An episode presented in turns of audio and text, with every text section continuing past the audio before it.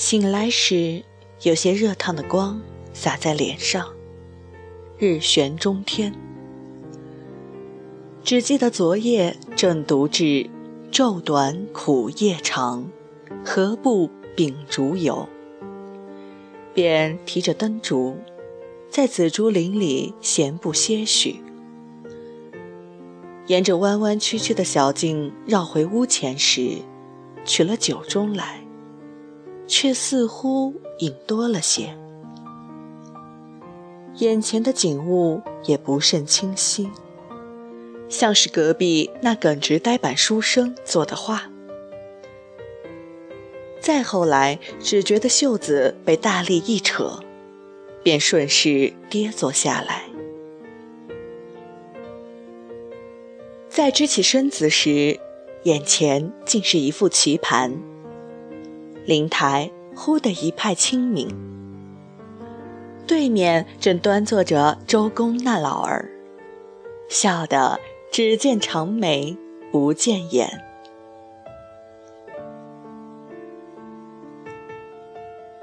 黑白山河，对坐那老儿很快便溃败如山倒，忍不住大笑之际，却陡生迷糊。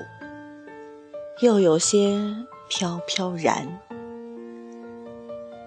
再睁眼时，天幕高阔，一轮明月如在咫尺。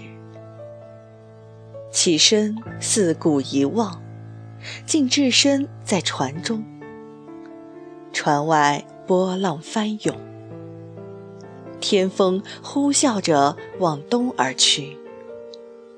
不远处的迷雾很快。便散去，船亦顺风渐渐行进。借着月光，一座仙山孤岛遗世独立般浮现在眼前。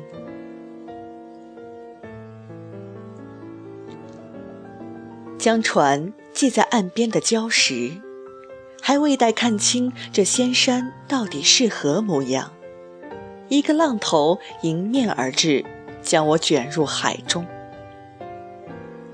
最后，模糊中却生出了几番兴致。如此，便可拜会拜会阎罗王了。只是可惜，身边未曾带些好酒。回忆至此，不觉长叹。如此境遇，却比这无趣人间好上许多。怕是再难有了。正了正衣袖，正欲起身，几枚石子在地上滚了几圈，便睡在了脚边。俯身细看，皆圆润可爱，五彩斑斓，与那座仙山岸边的石头别无二致。生年不满百，可这偌大人间，总有许多人常常怀着千岁忧愁。只是为乐当及时，何能待来兹？信手捡起那几颗石子，放进了花盆中。盆中随意种着棵瘦弱的桃树。本是趁隔壁那书生不留意，从他院里拔回来的。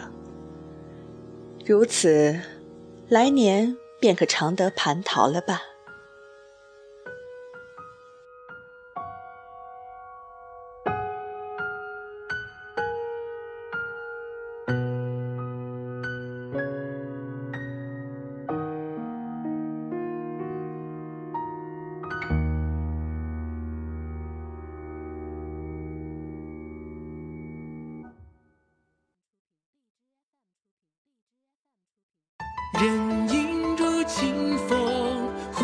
何时来，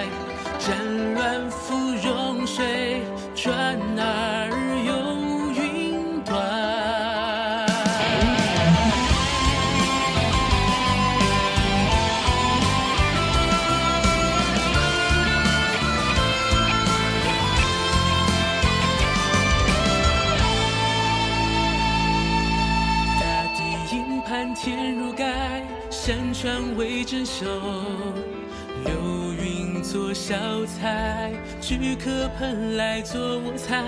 这幕烟雨遥不散，是非无需管，与我不相干。水。